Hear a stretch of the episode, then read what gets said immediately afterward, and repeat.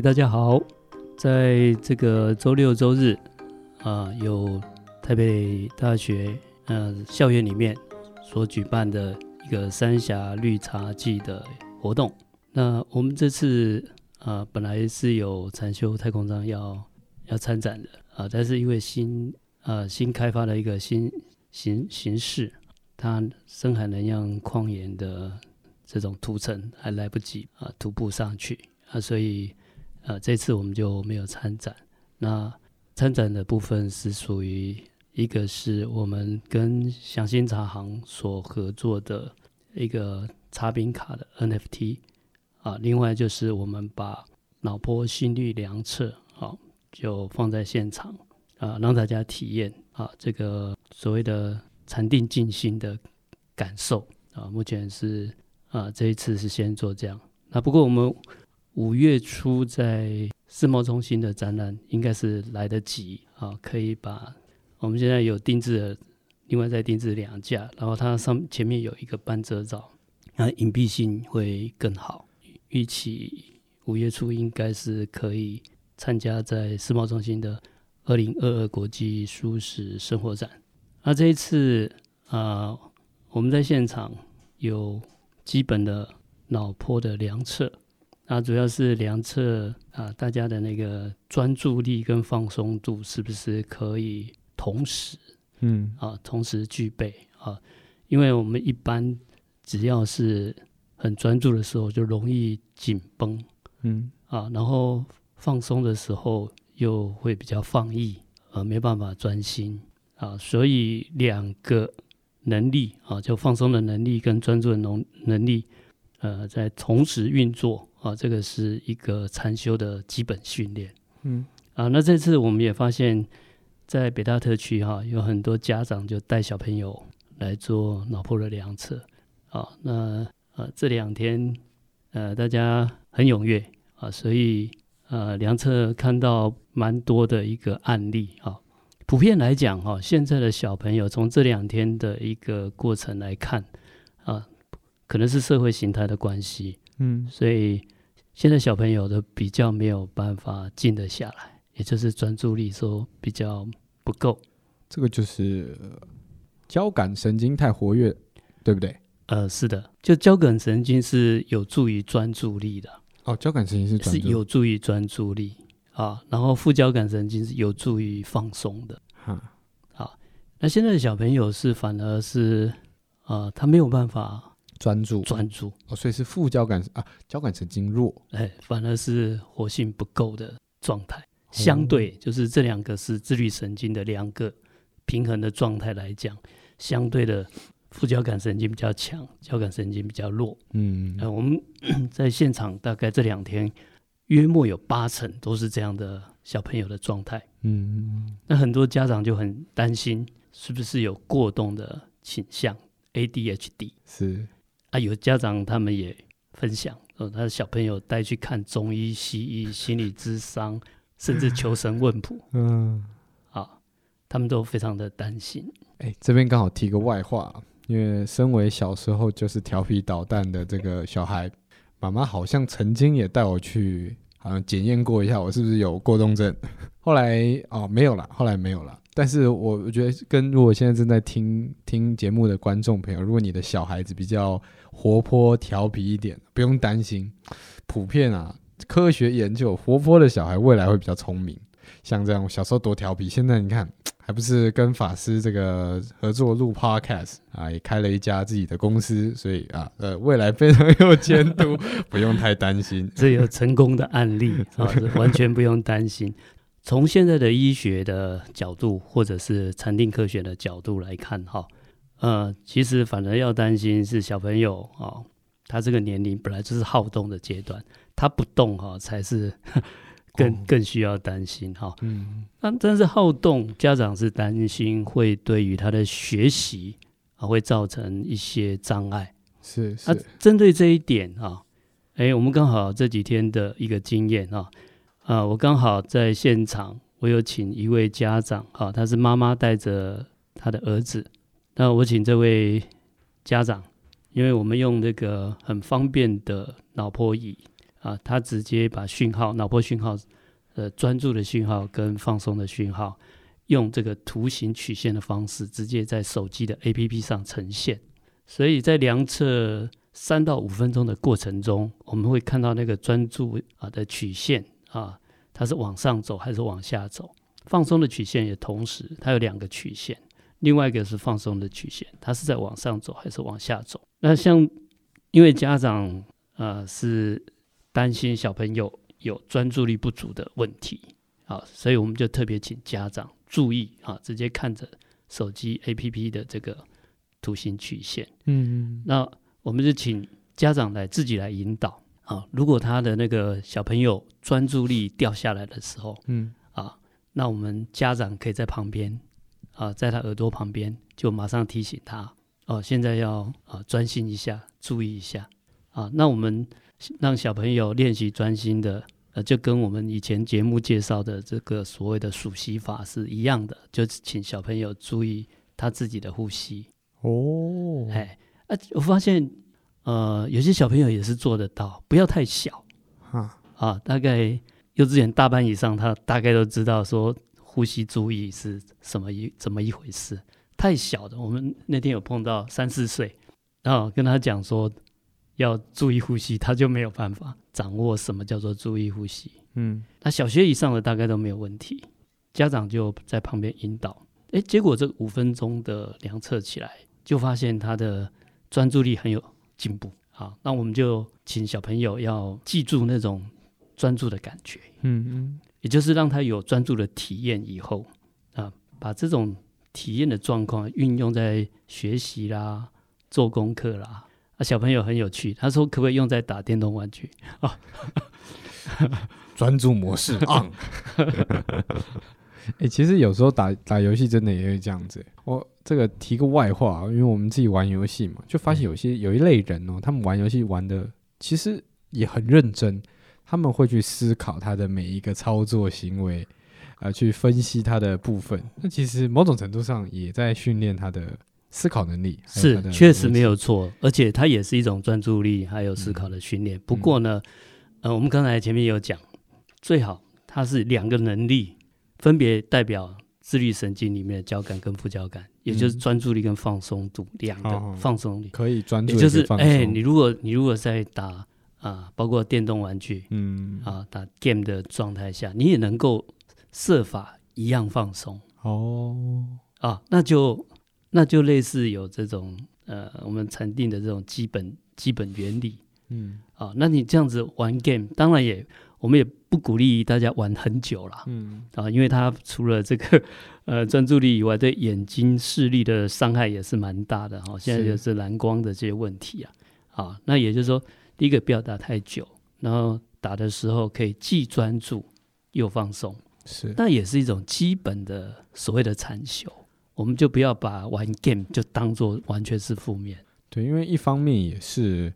如何放松也是一个很重要的课题。是很多人是睡不着，没办法睡着，他永远没办法找到一个很就是靠自己调试的方式做到一个完全放松的状态。所以我觉得从我开始创业之后，发现有一个课题很重要，叫减压。你今天没有减到压，你明天的工作状况是会非常糟糕的。是，包含你读书也是一样。是，而且压力好像会累积。对，应该会有这种感觉。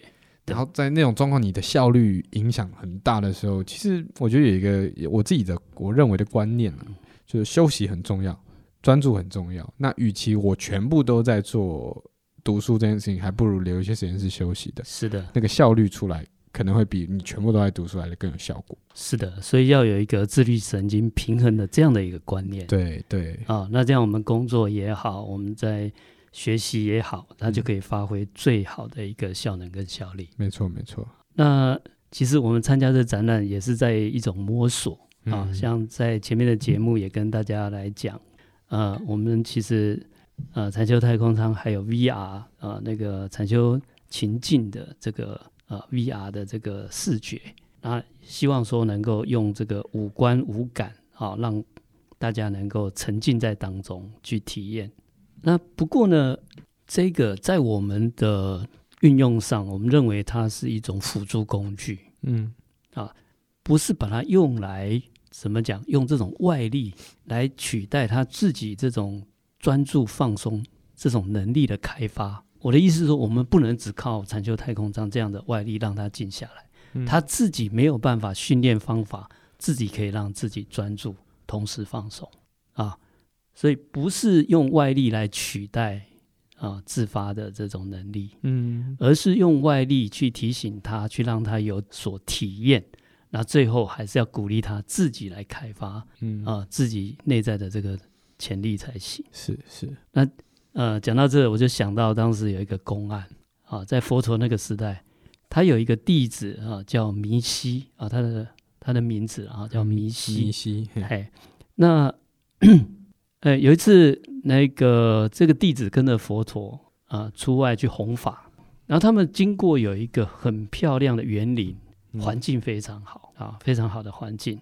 然后，呃，他就呃跟佛陀讲，哎，他说，如果哈、啊、我能够在这么美丽幽静的地方能够打坐，那禅定的功夫一定会有很大的提升，一定很有很有帮忙。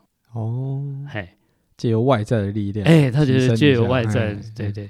那佛陀也刚开始哈，哎，他就想，呃，就让他去体验一下好了。佛陀也就答应他，是是，也就答应他。他说：“好吧，你如果觉得你需要一个很好的环境去打坐，对你的禅修有帮助啊，那你就去吧。”结果这位弟子啊，就去这一个园林里面啊，去进行他认为对他有帮助的禅修。那确实刚开始效果蛮好的。啊，因为我们毕竟哈，一般人还是会受到环境的影响，嗯，就好像我们用去图书馆读书，哎，对对，去图书馆读书比较安静啊。那现在我们希望大家体验静心的感觉，所以我们做一个禅修太空舱，让大家呃也去体会静心的啊这种体验嘛，嗯嗯啊，那刚开始啊确实很有效果，那结果 随着啊时间的增加，次数的增加。诶，他发现那个进步越来越不明显啊，就是原来他在那个环境，他都可以做得非常的非常稳定啊。那我们讲基本功叫既稳定又放松，诶，他觉得他做得蛮好的，嗯，但是他感觉好像那个进步没有那么多哈，进步到某一个程程度，那就是一个瓶颈了，呃，就也只能这样子。然后出定了以后，又觉得诶，好像那个定力完全就没有。甚至有时候那种情绪烦恼都还还常常会出现，就实质上没有那么有效啦。是，嗯，但实质上他发现哇，光靠外力好像没有那么有效，那他就不理解，又又再去跟佛陀请示，他说：“佛陀，我觉得我们很好的环境来做禅修。”应该对有很大的进步才对啊，嗯，那为什么没有达到那个效果？刚开始有，那后来也没有。啊，那佛陀就点醒他啊，他说他老早就知道会有这个情况啊，因为整个你的内在的啊，内在的心境是靠你内在的力量去做调控的，啊，这些都是心念意识的作用，所以你要觉得啊，可以能够既专注又放松，乃至身心很稳定啊，那你还是要有自己内在，你要是培养你自己内在的能量，自己要有。方法的熟练啊，自己要产生那种专注力跟放松力出来。嗯，所谓的禅定力啊，你还是要啊靠，最后还是要靠内心啊。嗯，啊，内在的东西比较重要啊。当然，外在在刚开始是可以运用。那所以呃，这也给我们很大的一个一个提醒啊。当然，我们现在可以利用一些。科技的力量来帮助我们静心，来帮助我们禅修，是，但是不能依赖它，不能依，它毕竟就是一个辅助的工具，嗯，好啊，不能舍本逐末，变成说啊，非有那个啊，以后只有看呃，只有坐在禅修太空舱才静得下来，啊，那我们自己来打坐就静不下来，那就不是我们的目的，对，这样就反而本末倒置了，本末倒置，没错，没错，是，就像我们打篮球，哎。诶，好的篮球鞋、好的球衣、好的束裤啊，绑这个什么护腕，这可以增加你的一开始哦，感觉打篮球打起来超强装备这样，装备嘛，打到后面发现你如果只有装备的话，你还是打不好球啊。甚至那种真的不需要装备，一双假脚拖也打得好好的，因为终究是内人的本才是更重要的。对对对，你的技术啦，你的体力耐力，那个才是真正需要去锻炼的。对，但是其实可以借由一些仪式感，去方便自己带入这个状态。是的，所以其实应该说，嗯、呃，我们。不要依赖这个呃外在，但是我们可以借由外在的方式来帮助自己带入我想要的状态。是的，这样会比较快速。没错，没错。好，那我们在这一次的这个活动里面也有成人，嗯啊，成人来体验，然后成人的体验，哎，发现他的那个专注力非常强。哦，我们发现现在成人都是专注力。很强，但是没办法放松。对，社现代社会病啊，文明病都是这样。是是是，那有一位哈、哦，那呃，那我们说，哎，你要不要这？他量第一次就呃，那那个专注力以一百分为满分嘛，哈、哦，嗯、他专注力到九十几分，嗯啊，那是他的放松度哈，一、哦、百分为满分，他只有六十几分，相差三十分啊，那差距还蛮大的。哦。那他也反映说，他包括他睡眠也有睡眠障碍，都没有办法放松，失眠，对，嗯、也会失眠啊，所以也是一个自律神经不行不平衡的一个状态。嗯啊，那我们就当场啊，我们在前面节目有提到啊，我们可以用这个放松舒眠的呼吸法，也就是吸气吐气，在吐气的时候，我们只要把吐气拉长，嗯，就可以活化副交感神经，它就可以帮助。啊，帮助放松。哎哎，现场他这边操作了一下，哎，真的有那个效果。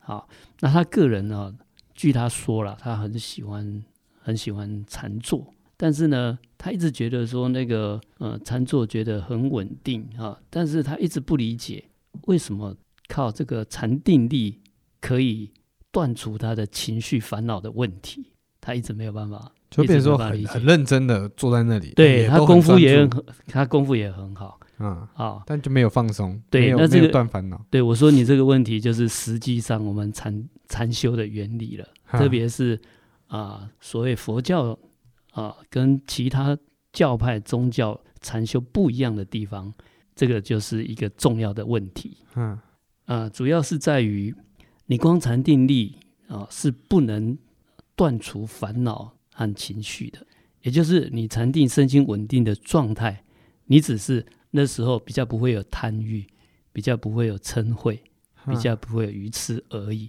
而且就是说，你的烦恼没有让它发展起来，没有现行而已。嗯、啊，它的根还在嘛？就是它的问题还在嘛？哦，它的问题没有解决啊！啊，你要解决问题，不是禅定可以解决，是要靠智慧才能解决的，嗯、是这样的。哦，因为像是我。我到图书馆，嘿啊，可以很专心。对，但是你没有花时间去读那个书，你还是看不懂这个。你考试成绩还是不好。你很专心啊，但是你没有去，你不知道那个思考的方法。对，你不知道怎么去学习。嗯啊，你可能要考数学，可能要考理化。你这公司就还没学会，你对，你没有学会，你再专心 也你还是不会作答。是的，就类似这样的。没错。那烦恼也是这个问题，烦恼不是你光专心就可以。嗯，就可以解决，它是一个抑制的功能而已。对，它只是压抑它，抑制它。嗯，那你真正还是要发展出智慧力，把它化解掉。对对，那所以这个又有当时我们汉传佛教当时就有一个很有名的公案啊，叫磨镜成砖的公案。磨镜成砖，哎，他就是把那个呃磨砖成镜啊，啊讲讲颠倒过，砖磨成镜，对，把砖头磨成镜。那一般我们镜子一定要比较。像金属类的，它表面会能够反光的那个才有可能变成镜子，够光滑。哎，砖头怎么可以磨成镜子？不够光滑嘛？对啊，啊，那材质不对嘛？嗯，啊，当时是怎么一回事呢？哈，呃，我们在中国大陆的南岳衡山啊，我们中国五大五大山嘛，北岳、南岳、东岳、西岳。南岳啊，有一位有一个衡衡山，当时有一个禅宗的祖师。